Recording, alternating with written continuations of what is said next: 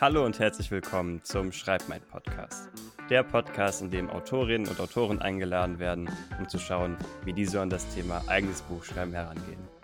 Und heute in der Folge habe ich für euch Sarah Schäumer im Podcast. Sie hat im Oktober letzten Jahres ihr, beziehungsweise war Teil einer Buchanthologie mit dem Namen Red River Lane und ist unter anderem auch Autorin der Science-Fiction-Trilogie Starship mit den einzelnen Titeln Dunkelglühen, Finsterglanz und Planetenleuchten.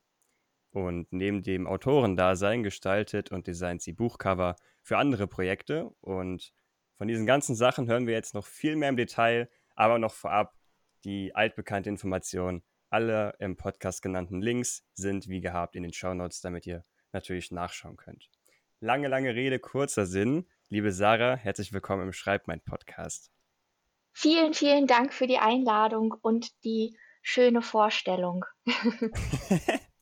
ja, wir haben ja jetzt schon äh, gehört, dass du Buchcover gestaltest und machst meiner Meinung nach einen, einen verdammt guten Job damit. Also wenn man jetzt äh, gerne nebenbei noch seinen Browser öffnen mag und äh, sich die Cover anschauen möchte zu deiner Starship-Reihe, gerne machen, kann ich sehr empfehlen.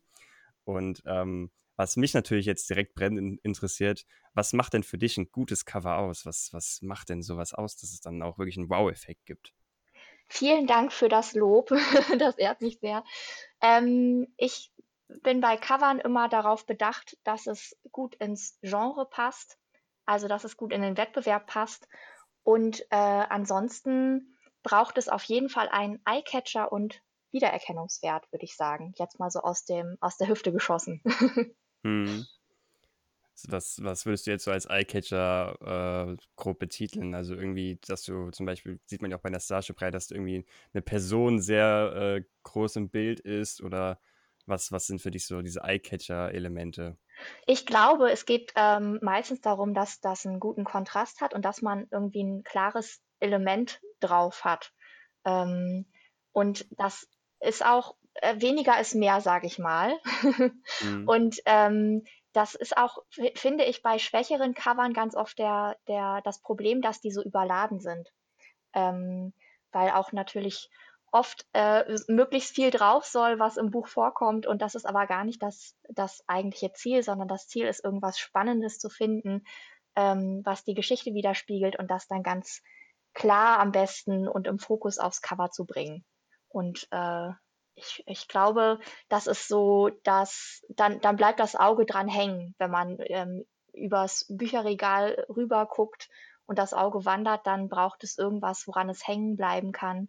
Wenn das nur irgendein Wimmelbild ist, äh, fällt das natürlich schwerer, als äh, wenn da meinetwegen ein großer roter Kreis auf dem Cover mit drauf ist. dann guckt man sofort hin und denkt, oh, was ist das denn? Und genau, wenn es dann gleichzeitig noch in den Wettbewerb passt, weil so altbekannte äh, Muster, also ähm, nicht grafische Muster, sondern altbekannte äh, Designaufbauten und Elemente für bestimmte Genre, das macht schon Sinn. Also wenn da, wenn auf dem Krimi immer irgendwie große Typo, äh, bolde Typo mit äh, vielleicht schwarz-weiß-rot-Elementen drauf sind, dann kann man vielleicht sagen, ja, okay, das sieht jetzt aus wie die anderen auch, aber das ist dann genau richtig, weil die Leserinnen und Leser das Cover dann auch finden und wissen, das ist mein, das ist mein Thriller oder mein, mein Krimi, den ich haben hm. möchte. Das finde ich auch einen spannenden Punkt, den du gerade gesagt hast, dass man ähm, in verschiedenen Genres auch einfach gewisse Elemente hat, die einfach typisch für das Genre sind und dass man, wenn man zum Beispiel auch sein erstes Buch veröffentlicht, dass man sich dann auch auf jeden Fall äh, Bücher aus dem gleichen Genre anschaut, um dann zu schauen, okay, was sind denn so Gemeinsamkeiten, was sind denn Elemente, die einfach typisch Fantasy vielleicht auf einem Cover sind oder typisch Science Fiction, dass man das für sein Buch dann auch berücksichtigt. Stimmt. Ich mache auch äh, ab und zu mal bei Aufträgen eine Wettbewerbsübersicht vorher. Dann äh, kommt da erstmal so ein PDF von mir, ähm, wo ich erstmal so ein paar Sachen raussuche, um nachzufragen, siehst du denn dein Manuskript in dem Umfeld? Äh, in dem Wettbewerb und sind wir da, platzieren wir das da gerade richtig oder bin ich hier irgendwie auf dem falschen Dampfer? Äh, das mache ich mhm. ab und zu mal. Oft ist das Projekt ein bisschen klarer vorab, dann braucht man das gar nicht unbedingt. Ähm, aber ja, manchmal bietet sich das an. Das, Was äh, ich auch, ja. ja. nee, das ist für mich dann auch, Entschuldigung, das ist für mich dann auch ähm, äh, angenehmer mit dem Design zu starten, weil ich dann ganz genau weiß, ich mache hier gerade das Richtige und äh, dann ähm, schwimmt man nicht so. Hm. Was, was mich auch gerade äh, noch daran erinnert hat, als du gesagt hast, dass so ein Cover dann auch dann äh, den Blick halt auf sich zieht. Ich muss mich outen. Ich habe äh, sehr, sehr lange immer bei Amazon Bücher eingekauft und war dann vor kurzem mal wieder in einem Thalia-Laden seit langem. Und ich fand es dann erschreckend zu sehen, wie sehr doch ähm, Cover von Büchern da, dafür sorgen, dass man sich Bücher überhaupt anschaut oder überhaupt in, ins Regal greift, um sich den Klappentext überhaupt anzusehen und das durchzulesen. Also das, das ähm, ja, dass so viele Bücher einfach im Regal stehen und man trotzdem dieses Cover irgendwie so dieser ausschlaggebende Punkt ist, warum man dann vielleicht zum ersten Mal zu diesem Buch greift, um sich dann mehr damit zu beschäftigen. Ich weiß nicht, wie du das siehst. Ja, stimmt. Ich würde wirklich sagen, das liegt am Kontrast. Und äh, ich glaube, dann äh, behält man so ein Cover auch in Erinnerung, wenn da ein großes, klares Element drauf ist. Das muss jetzt ja nicht ein freigestelltes, mittiges Element sein, aber wenn da was ganz eindeutiges, klares drauf ist, dann merkt man sich das auch sofort. Und wenn man das, man sagt ja auch immer, man muss Dinge mehrmals sehen, bis sie im, im Gedächtnis bleiben und bis man dann eine Kaufentscheidung trifft, läuft man ja als Konsument auch oft äh, zwei, drei, vier Mal an einem Produkt vorbei, bevor man sich das dann wirklich mitnimmt.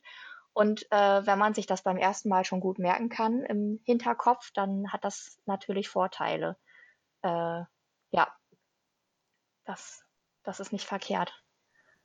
Und äh, wenn ich das richtig verstanden habe, dann äh, teilt sich ja dein Berufsleben zwischen freiberuflichem Design und Autorin. Ist das richtig? Genau, äh, das ist richtig. Ich habe, ähm, äh, soll ich da ein bisschen ausholen? Gerne, gerne. Ähm, ich habe äh, Kommunikationsdesign studiert und ähm, hier in Hamburg und war dann auch erstmal in äh, Designagenturen tätig. Sechs Jahre lang, glaube ich. Sechs, sechs Jahre Festanstellung. Und äh, da habe ich eigentlich, obwohl ich meinen Abschluss im Studium im Bereich Motion Design gemacht habe, habe ich äh, dann in Packaging Design Agenturen in Hamburg gearbeitet. Das heißt, alles, was so im Supermarkt steht oder in der Drogerie oder Apotheke, also alle Produkte, wo irgendwie ein Design oder äh, irgendwas drauf ist, das gestalten dann Agenturen und das habe ich äh, lange gemacht. Und dann habe ich mich selbstständig gemacht, 2018 und äh, habe dann ganz am Anfang eigentlich den gleichen Job gemacht, nur als Freelancerin und bin dann immer in die Agenturen, also in, in verschiedenen Agenturen gebucht gewesen und habe da dann den, den gleichen Job gemacht, um nebenbei aber mehr Zeit zum Schreiben zu haben. Und dann ähm, wurde das langsam immer weniger, je mehr dann das Schreiben und das Coverdesign wurde. Und das mit dem Coverdesign habe ich auch erst ein Jahr später angefangen, weil dann hatte ich ja meine, mein Cover von der, vom ersten Starship-Buch gestaltet selbst. Und da kamen dann so vereinzelt Anfragen, äh, wo ich das denn gemacht hätte. Und und oder ob ich denn auch ein äh, Cover für, für andere Leute machen könnte. Und dann ging das so langsam los. Also ich habe das gar nicht quasi nicht so richtig mit Absicht angefangen, sondern das ergab sich dann so. Und äh, jetzt inzwischen habe ich manchmal auch so eigene Kunden in anderen Designbereichen, also von Kontakten aus dem Packaging-Bereich. Da sind dann Leute, die sich irgendwann mal selbstständig gemacht haben und mich dann für irgendwie Logo-Auftritte oder so buchen. Also ja, es ist alles bunt gemischt und hat sich aber immer weiterhin zu, zum Buchbereich geschoben mit den Jahren. Was ich auch sehr befürworte. Was ich auch spannend finde, wie ist da so momentan die Einteilung? Also wie viel Raum hat quasi das Schreiben in deinem Alltag und wie viel dann dieses Design? Also, oder als andere Frage ausgedrückt, wie sieht so ein typischer Tag in deinem Leben aus? Beschreib den mal. Also es ist immer ein bisschen unterschiedlich und hat sich auch stark verändert in den letzten Jahren. Und äh, was den Raum betrifft, kann man sagen, dass zeitlich das Schreiben zwar die meiste Zeit einnimmt, aber das wenigste Geld einbringt, ähm, was dann immer so ein, so ein ganz bisschen frustrierend ist. Ähm, und äh, ja, ähm, man macht es dann irgendwie aus Unvernunft doch. Ähm, und meistens so ein ganz typischer Tag ist bei mir, dass ich etwas später aufstehe als andere Leute, vielleicht so gegen neun oder zehn. Ähm, und dann ist meistens erstmal tatsächlich Orga-Zeit, weil dann äh, geht es ans Mails beantworten, dann ähm, schreibe ich hier mal ein Angebot für eine Coverdesign-Anfrage, dann ist da nochmal äh, eine kleine Anpassung an einem gestalteten Lesezeichen, was ich für eine Autorin gemacht habe oder so. Und das sind dann oft so Kleinigkeiten, die aber trotzdem den ganzen Vormittag füllen. Und äh, dann kommt es so ein bisschen drauf an, dann ähm, gestalte ich entweder Aufträge, wenn ich tatsächlich gerade einen handfesten Coverauftrag habe, der ein bisschen Zeit in Anspruch nimmt, dann kann das auch mal den ganzen Tag einnehmen. Ähm, und irgendwann äh, starte ich dann ins Schreiben und das ist meistens eher gegen Abend tatsächlich. Ähm, und jetzt neuerdings oder seit so einem halben Jahr oder so kommt dann noch später abends immer noch äh, äh, Illustrieren dazu mit äh, Procreate. Da, das baue ich gerade so auf und äh, versuche ähm, besser zu werden.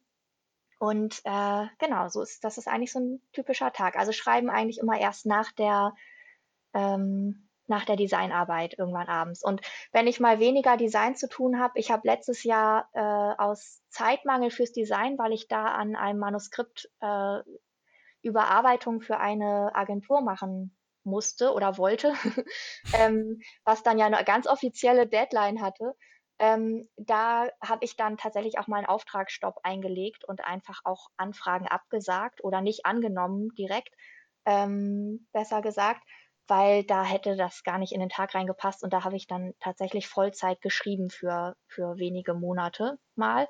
Und dann sitze ich auch, wenn ich weiß, dass ich den ganzen Tag schreibe, dann sitze ich auch im Coffeeshop ganz klischeehaft, weil hier um die Ecke ist äh, ein Coffeeshop, in dem man das sehr gut machen kann, an dem da, da ist an jedem Tisch eine Steckdose und es ist auch tatsächlich immer so eine kleine Armee von Laptop-Leuten da. und äh, da mache ich das sehr gerne, dass ich dann morgens mich da reinsetze und abends um 20 Uhr wieder nach Hause fahre und dann sehr viel Geld da lasse und den ganzen Tag schreibe und das funktioniert sehr, sehr gut weil alle anderen auch arbeiten und man natürlich da nicht die ganze Zeit am Handy gucken möchte und weil das Internet sehr schlecht ist und äh, man dann auch gar keine andere Wahl hat, als ähm, sich auf das Dokument zu konzentrieren. Und das äh, sieht zu, zu Hause manchmal ein bisschen anders aus. Weil hier zu Hause passiert es mir auch mal, dass ich dann irgendwie dann sieht das Licht auf dem Schreibtisch gerade gut aus, dann muss ich plötzlich ein Foto für eine Instagram-Story machen. dann äh, mache ich mir doch irgendwie nochmal Essen, was länger dauert, zuzubereiten oder ja, man hängt dann am Handy und ähm, ich habe auch leider letztes Jahr angefangen, wieder Candy Crush zu spielen. Also oh, end, genau. ich, ich, bin immer froh, wenn die fünf Leben aufgebraucht sind, dann muss ich nicht schreiben. Ja, was spannend. Also du würdest sagen, dass äh, es dir besser gelingt zu schreiben, wenn du äh, außerhalb von deinen vier Räumlichkeiten schreibst. Ja, tatsächlich so generell gesagt. Äh, es gibt Tage, die, an denen läuft es irgendwie einfach nicht. Dann ähm, fahre ich in einen Coffeeshop und dann sind links und rechts vielleicht Leute, die mich irgendwie irritieren oder so, weil sie, weiß nicht, dann ist es sehr laut oder keine Ahnung, man hat irgendwie einen komischen Tag oder man hat weiß im Text gerade nicht so richtig, wie es weitergehen soll und dann läuft es nicht. Äh, das habe ich auch, aber das ist sehr, sehr selten. Also meistens ist Coffeeshop für mich ein Garant dafür, dass ich mit Kopfhörern auf stundenlang tippe, tatsächlich. Und das passiert mir zu Hause auch mal, aber nicht so häufig. Hm. Ja, super spannend, weil äh, ich würde sagen, es gibt natürlich jetzt auch nicht eine Regel, dass man sagen muss, also du kannst jetzt nur gut daheim oder nur gut im Coffeeshop schreiben, du musst dich entscheiden an manchen Tagen, wie du schon gesagt hast, klappt es vielleicht da besser, an manchen vielleicht da. Man muss es einfach nur für sich mal ausprobieren und herausfinden, was für einen dann am besten funktioniert. Ja, absolut. Ich bin auch an manchen Tagen ein bisschen faul oder dann so wochenweise. Dann habe ich eine Woche, an, an der ich mich nicht aufraffen kann, mir eine vernünftige Hose anzuziehen und rauszugehen zum Coffeeshop. Ähm, und äh, dann so ein bisschen versinke. Also ich habe äh, kämpfe, glaube ich, wie ganz viele Selbstständige äh, immer so ein bisschen mit dem, mit der Zeit, mit dem Zeitmanagement und mit der Orga und dass man sich wirklich konzentriert äh, hinsetzt, auch stundenlang. Ähm, und dann versinke ich manchmal hier so ein bisschen und bin dann nach einer Woche wieder im Coffeeshop und dann ist da plötzlich ein ganz neuer Schwung drin und man schafft an einem Tag so viel, wie man in der letzten Woche an drei Tagen geschafft hat und dann ähm, ärgert man sich im Nachhinein, dass man sich nicht mal kurz aufgerafft hat und rausgegangen ist. Aber ähm, ja, das äh, ich glaube, ich habe da einen ganz guten Rhythmus gefunden, aber so nach, das sind jetzt ja auch schon vier, vier Jahre, da bin ich jetzt dann auch ganz froh, dass ich mich langsam ein bisschen eingependelt habe mit, hm. der, mit der Orga. Ich würde gerne mit dir noch mal ein bisschen äh, zurückspringen. Wir haben ja schon jetzt viel darüber gehört, äh, wie du zum Coverdesign gekommen bist. Was mich natürlich auch immer interessiert, wie sind die Leute zum Schreiben gekommen? Erzähl uns mal da, wann hat das bei dir so angefangen? Äh, ich bin so ganz schlimm klischeehaft und sag immer, ich habe irgendwie ganz schon immer geschrieben und ich weiß gar nicht mehr, wann ich angefangen habe.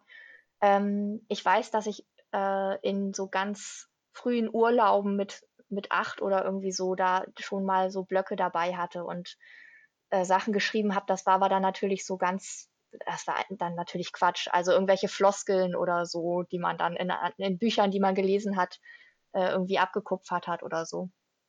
Und äh, ich habe auch immer wahnsinnig viel gelesen, ganz viel Fantasy und äh, eigentlich immer geschrieben und auch, äh, glaube ich, einfach, weil ich auch sehr viel Tagträume und dann kommt das alles so zusammen.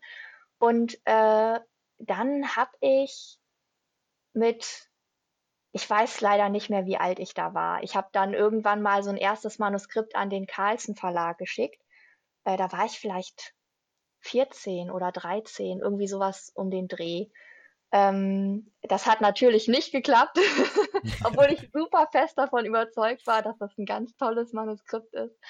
Ähm, und dann habe ich das so ein bisschen fallen gelassen. Dann war, glaube ich, in der Schule waren dann kurz andere Sachen wichtig.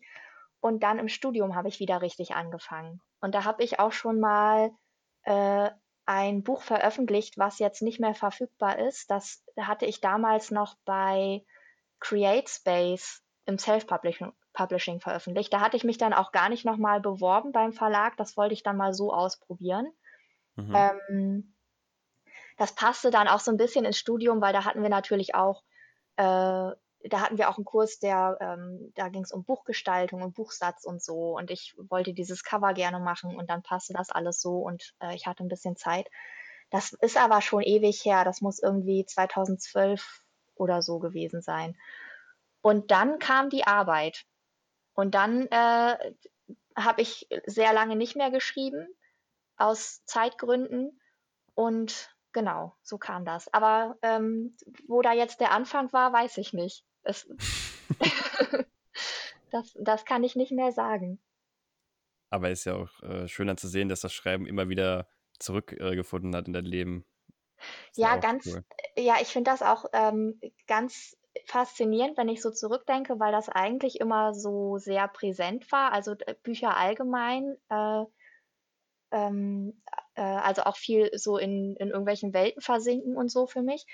Und ich habe dann aber in der äh, Agenturphase, als ich dann festgearbeitet habe, das war sehr einnehmend. Also da ähm, ging es dann auch um Wochenendarbeit und immer sehr lange gearbeitet und so. Also das ist ja auch immer so ein bisschen das Klischee in der, in der Agentur- und, und Werbe- und Designwelt, dass das alles ein bisschen heftig sein kann. Und das war es auch tatsächlich für mich. Hm.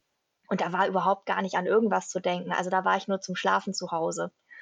Und äh, das da in dem, in der Zeit habe ich, glaube ich, tatsächlich ein, zwei, drei Jahre überhaupt gar nicht übers Schreiben nachgedacht und habe das dann so ein bisschen wieder entdeckt, entdeckt. Und wenn ich da jetzt drüber nachdenke, ist das äh, völlig absurd, weil jetzt füllt das jeden Zentimeter meines Lebens aus und ist alles, woran ich denke und womit ich mich beschäftige. Ähm, und das finde ich schon sehr interessant, dass man das so für ein paar Jahre einfach so äh, wegdenken kann und danach wiederfinden. Hm. Dann hat es einen sehr heftigen Sog entwickelt. Und jetzt sitze ich hier und bin wie sehr komische Künstlerin mit einem halben sicheren Standbein. und der Rest ist, äh, wer weiß. Aber das ist ja auch eine, eine, schöne Aussage dann, die vielleicht manche dann für sich mitnehmen können, dass wenn, wenn sie vielleicht gerade in der Situation sind, wo sie auch nicht so wirklich an zum Schreiben kommen oder wo es nicht so einen großen Platz im Leben hat, äh, hier natürlich dann die Message, es kann auch wieder äh, andere Zeiten geben. Also man muss jetzt nicht verzagen, nur weil es gerade vielleicht nicht so zeitlich passt, äh, ist das Schreiben nicht auf einmal tabu für einen und ist für immer weg.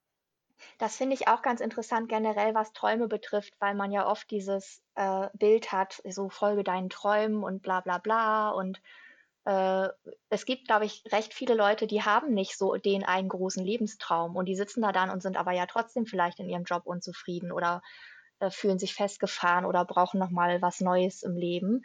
Und ähm, ich habe das so ein bisschen forciert, als ich meinen Job gekündigt habe. Also ich hatte äh, vorher, in den Monaten vorher schon wieder angefangen zu schreiben und ich glaube, ich habe das so ein bisschen als, ähm, als Ticket raus äh, gesehen. Ähm, so einfach ist es dann ja doch nicht, wie man dann feststellt, wenn man versucht, Sachen zu veröffentlichen und damit Geld zu verdienen. Aber ich habe das so ein bisschen als äh, ähm, Lösung gesehen für was Neues. Und äh, das war mir vorher ein paar Jahre lang überhaupt nicht mehr in den Sinn gekommen. Und ich finde das ganz wichtig, weil ja, also dass Leute wissen, dass man nicht äh, einen Lebenstraum haben muss, den man schon immer hatte, sondern man, man kann sich sowas auch aussuchen und dann einfach verfolgen und dann entwickelt es hoffentlich ganz viel Eigendynamik und macht Spaß. Du hast ja eben gesagt, dass du früher ganz viel Fantasy gelesen hast. Jetzt ist natürlich für mich spannend, wann kam das Science Fiction dazwischen? Also wie ist das da reingekommen? ähm, ich bin mir nicht so sicher. Ich habe äh, in meiner Jugend ganz viel, so ganz klassische Fantasy gelesen. Also von ähm, Herr der Ringe dann irgendwann vorher war noch ähm, ja, Wolfgang Kohlbein, Kai Meier, äh, Philipp Pullmann, der Goldene Kompass, ähm, Harry Potter natürlich, also so diese ganzen ganz klassischen, typischen Fantasy-Bücher. Und ich glaube, äh, Science Fiction, ich hatte immer schon so ein Interesse an, äh, am Weltraum und an Physik. Das war irgendwie immer schon so ein bisschen da. Und dann ging es doch irgendwann los mit ähm, SpaceX und dass dann die ersten ähm, wiederverwertbaren Raketen gestartet sind. Und ich weiß noch, dass ich das wahnsinnig faszinierend fand und auch die ersten Starts mir angeguckt habe, wie dann das erste Mal so eine Rakete wieder äh, gelandet ist. Und das sah auch, das sah so verrückt aus und ich äh, ähm, fand das absolut faszinierend. Und äh, das hat, ich glaube, das hat sich dann zusammengemischt mit dem generellen Interesse. Und ich weiß noch, dass ich, als ich äh, die Starship-Bücher angefangen habe zu schreiben, davor hatte ich ja ähm, ich habe hier super viele angefangene Manuskripte und so aller möglichen Genres, auch äh, Fantasy, Romance, alles Mögliche. Und das hat mich dann aber zum ersten Mal wieder so richtig gepackt. Und ich weiß noch, dass ich da dass äh, diese Konflikte wahnsinnig interessant fand, die das, die das All halt nun einfach mit sich bringt. Also es ist ein ähm, absolut lebensfeindlicher Raum, ähm, in dem dann für mich so Sachen wie äh, Freundschaft und äh, also so Zwischenmenschliches irgendwie noch so, mal so einen ganz anderen Stellenwert hat äh, als hier im normalen Leben. Und irgendwie mhm. hat mich das gecatcht. Und dann, ähm, dann musste es Sci-Fi sein. Aber das war keine bewusste Entscheidung. Also dass äh, die Buchidee, wie Buchideen nun mal so sind, die war dann irgendwie da. Und dann habe ich äh, das einem Urban Fantasy Projekt vorgezogen und habe das dann geschrieben und bin da auch sehr froh drüber.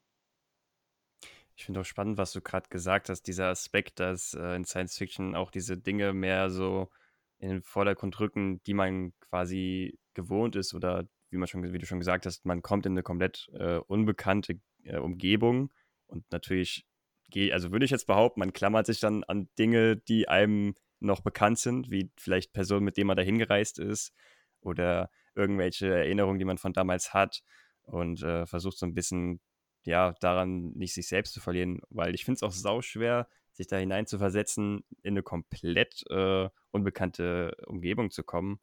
Und äh, ist ein sehr, sehr spannender Punkt, den du da gesagt hast, dass man dann so diese, diese Dinge, die man eigentlich von, von, von davor hat, dass man die dann so im Fokus hat. Ich glaube, das ist auch ein bisschen das Problem, was äh, Sci-Fi generell hat. Das ist ja gar nicht so ein wahnsinnig beliebtes Mainstream-Genre. Ähm, da passiert zwar einiges immer wieder in so Wellen, aber das ist ja jetzt kein Genre, was einem auch zum Beispiel Verlage aus den Händen reißen. Und ich glaube, das hat ein bisschen was damit zu tun, dass das nicht so äh, relatable ist. Ich glaube, da gibt es kein passendes deutsches Wort für, deshalb darf ich hier mal das Englische benutzen.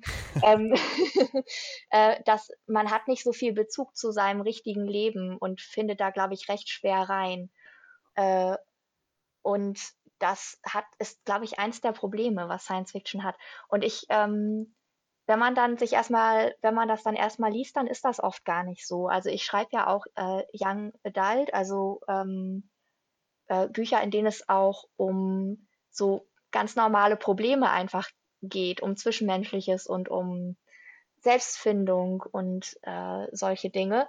Und das äh, steckt da alles drin, aber für Außenstehende, ähm, die sich noch nicht so reingelesen haben, wirkt das, glaube ich, manchmal ein bisschen kalt und abschreckend, weil das so lebensfremd manchmal erscheint, das Genre. Hm. Wir haben jetzt ja schon so viel um deine Reihe drumherum geredet, würde ich sagen, äh, laden wir die Leute doch einfach mal in deine Reihe ein. Worum, worum geht es in deiner Romanreihe Starship?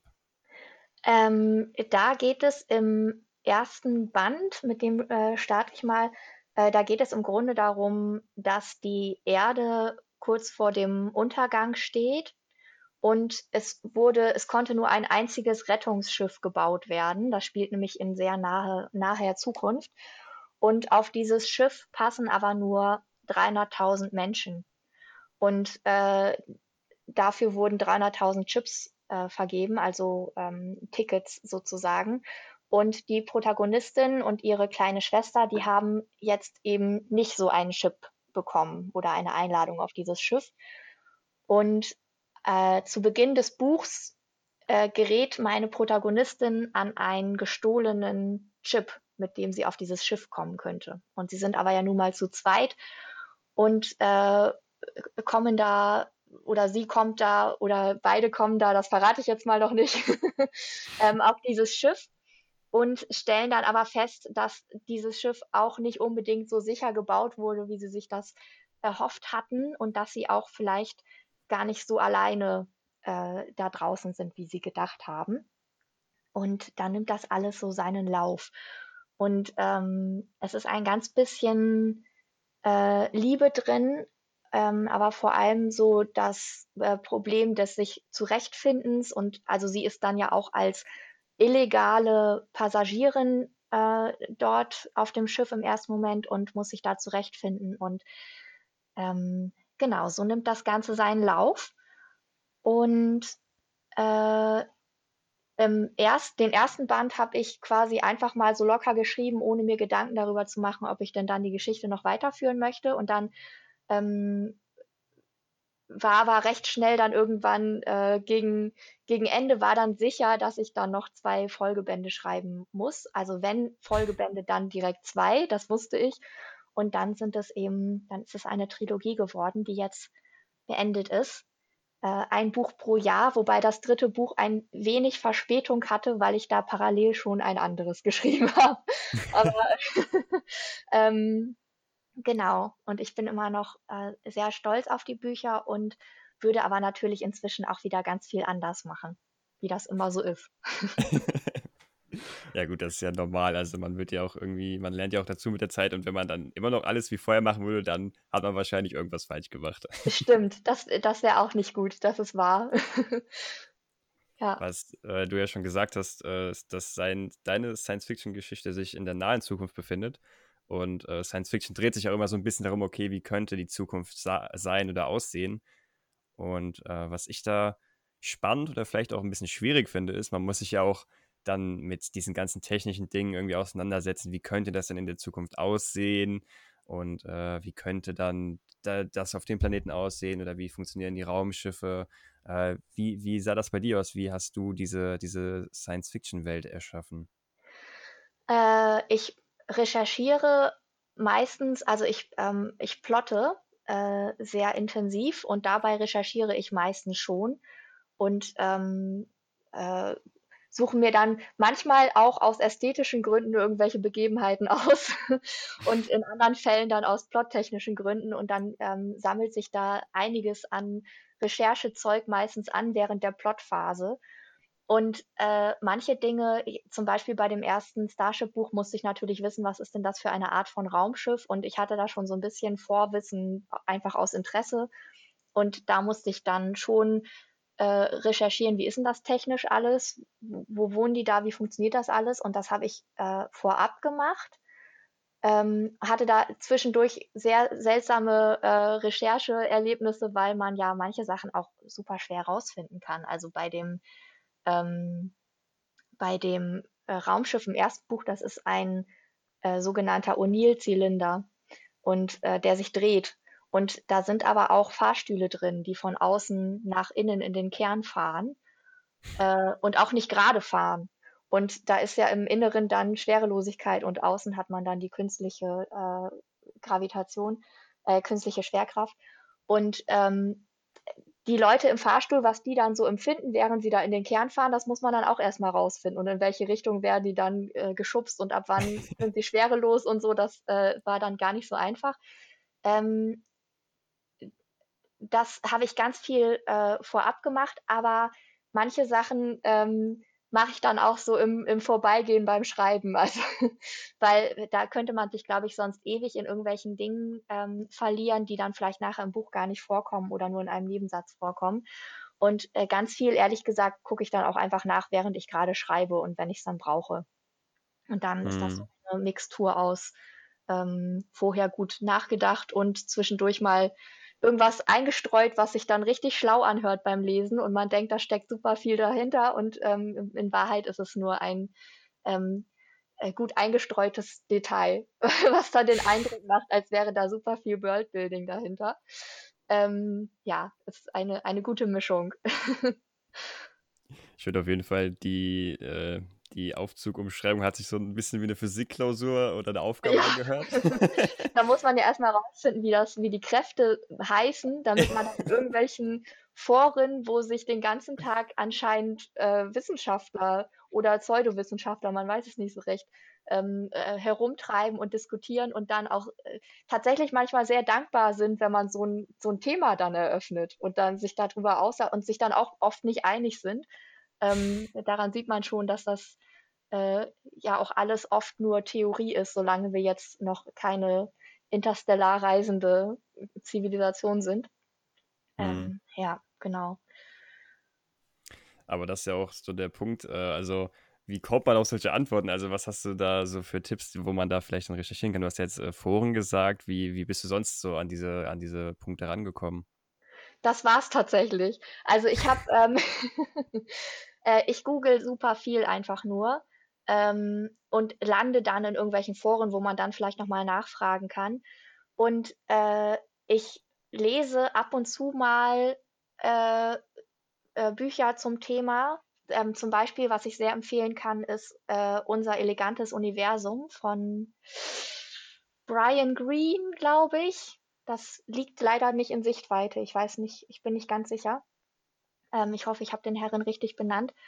Ähm, das ist sehr, sehr spannend, weil er ähm, Hänsel und Gretel auf die Reise durchs Weltall schickt und äh, dann sehr interessante Sachen passieren, ähm, die dann mit ähm, Masse und Raumzeit und äh, allem Möglichen zu tun haben und wo man wirklich denkt, das kann nicht wahr sein, dass das so ist. Und dann ist es aber so. Also ähm, allein, ich glaube, seit Interstellar ähm, sind die Leute da so ein bisschen drauf gekommen, die Zuschauer, das Publikum, dass äh, ähm, dass Zeit im, im Weltall eine ganz schwierige Sache ist und von Masse beeinflusst wird und solche Dinge. Und ähm, das ist schon spannend. Da muss ich auch sagen, da muss ich manchmal ein bisschen aufpassen, dass ich mich da nicht in seltsamen Dingen verliere, die mit meinem, die in meinem Buch gar nichts ähm, zu suchen haben und die ich da rauslassen muss, weil ich das dann einfach interessant finde und irgendwie unterbringen will und dann nach äh, drei Monaten Plotten äh, irgendwann dann einsehe, dass ich das streichen muss, weil das überhaupt gar nichts mit meiner Geschichte zu tun hat. Ja, aber das ist schon, genau. Ähm, das, das ist es eigentlich. Ich habe leider nicht so einen tollen ähm, Kontakt irgendwo in der Uni. Ich hätte ja gerne mal so einen ähm, Physikprofessor oder so, der, den ich dann mal, oder jemanden, am besten jemanden bei der ESA oder bei der NASA. also falls jemand zuhört, ich brauche genau. Kontakt. Ja, aber es ist ja auch schon mal interessant zu wissen, dass man in solchen Foren auf jeden Fall Leute findet, die da äh, sehr, sehr bereit sind, äh, sehr energiereich, dann deine, deine Themen da, auszuarbeiten. Ist ja auch schon mal gut zu wissen. Auf jeden Fall. Ich muss aber auch ehrlich sagen, dass ich es nicht immer ähm, so genau nehme, wenn, also jetzt bei dem, bei den Starship-Büchern, da war das schon alles sehr genau, also hoffen, hoffe ich natürlich, weil das ja äh, sehr realistisch war. Also da gibt es jetzt keine ähm, Fantasy-Elemente. Aber bei dem Manuskript, was danach kam, zum Beispiel, das äh, spielt auf einem Mond. Und da, äh, da habe ich dann so Sachen eingestreut, wie dass es mal einen ersten Terraforming-Versuch gab. Und äh, dann denkt man sich als Leserin oder Leser, okay, das, dann ist das jetzt gerade wohl der zweite Terraforming-Versuch, der anscheinend geklappt hat, aber mehr sage ich da dann auch nicht dazu. Also, äh, mhm. und ich fürchte auch, dass ich da in Schwierigkeiten kommen würde, wenn Leute den Umfang des Mondes ausrechnen, wenn sie ähm, nachlesen, wie oft denn die, wie schnell die Leute mit einem Jeep da drumherum fahren können und das dann alles ausrechnen. Und ich glaube, dass ich da dann eventuell Schwierigkeiten bekommen könnte und ähm, dann löse ich das durch futuristische Begriffe. Dann gibt es meinetwegen eine äh, ein irgendwo auf dem Raumschiff ein Gravitationssystem oder so, was dann die künstliche Gravitation herstellt. Oder es gibt irgendwie Türme, die für, die auf beim Terraforming für genügend Sauerstoff und irgendwas sorgen und man weiß nicht so genau, wie das alles funktioniert. Und dann, das nehme ich mir dann raus, das nur anzudeuten, dass es halt funktioniert und äh, dass die Leute damit leben müssen. Solange keine ähm, schwerwiegenden Fehler sind. Also ich äh, hoffe, dass ich da nichts, nichts Schlimmes eingebaut habe, was irgendwie falsch ist, aber da halte ich mich dann möglichst unkonkret und an, an Dinge, die sein könnten. Und äh, wenn ich dann irgendwas konkreter beschreibe, dann äh, sehe ich zu, dass das dann stimmt. Also ja, genau. Ich, ich stelle mir gerade vor, wie jemand äh, deinen Roman in der Hand hat, in der anderen Hand einen Taschenrechner und er hat halt so, Moment, also die 17. Nachkommastelle von der Mondanziehungskraft, also die hat sie jetzt aber nicht richtig berechnet. Genau. Wie ist das hier nochmal? Welche Farbe hat jetzt der Sonnenuntergang und was für, äh, was für eine Zusammensetzung hat die Luft in der Atmosphäre? Das kann aber nicht stimmen. Ich hoffe, das, das tut nie jemand. aber dann habe ich vielleicht auch als Autorin was falsch gemacht, weil die Leute sich dann nicht auf die Geschichte konzentrieren, sondern lieber ähm, Fakten googeln googeln. das ist dann ja auch kein gutes Zeichen. Aber ist ja auch ein guter Punkt. Man muss sich, also wenn man jetzt zum Beispiel auch einen Science-Fiction-Roman gerade am Schreiben ist, man muss sich auch ins Gedächtnis rufen, dass man im Grunde ja auch einfach gerade im, im, im größeren Sinne einfach einen Unterhaltungsroman versucht zu schreiben. Es ist ja auch Science Fiction. Also man überlegt sich ja, wie könnte es sein und man schreibt ja kein Sachbuch, wo man irgendwie eine Physik-Bachelorarbeit draus macht. Also wenn es der Geschichte irgendwie dient oder wenn es irgendwie nicht relevant ist, wie der Reaktor jetzt ähm, im Detail funktioniert, dann ja, dann, dann ist es halt so. Oder man überlegt sich was, was halt dann irgendwie dann passt. Aber ja, man schreibt ja wirklich, wie gesagt, kein Sachbuch, sondern eigentlich Unterhaltung. Ja, würde ich auch sagen. Und äh, manchmal, also ich bin großer Fan davon, wenn das Worldbuilding sehr schlau eingebaut ist in Bücher. Und ähm, ich glaube, äh, wenn man dann anfängt, Sachen sehr ausladend zu erklären, dann ähm, interessiert das vielleicht auch in dem Moment gar nicht. Das, äh, Total. Genau. Ähm, was mich äh, immer interessiert, ähm, gibt es bei dir im Buch irgendwie einen Lieblingscharakter, den du hast, der sich irgendwie beim Schreiben so herauskristallisiert hat? Oder ist das für dich eher schwierig zu beantworten? Das ist, äh, das ist schwierig zu beantworten. ähm, das äh, irgendwie ändert sich das auch immer nach, äh, nach den Büchern.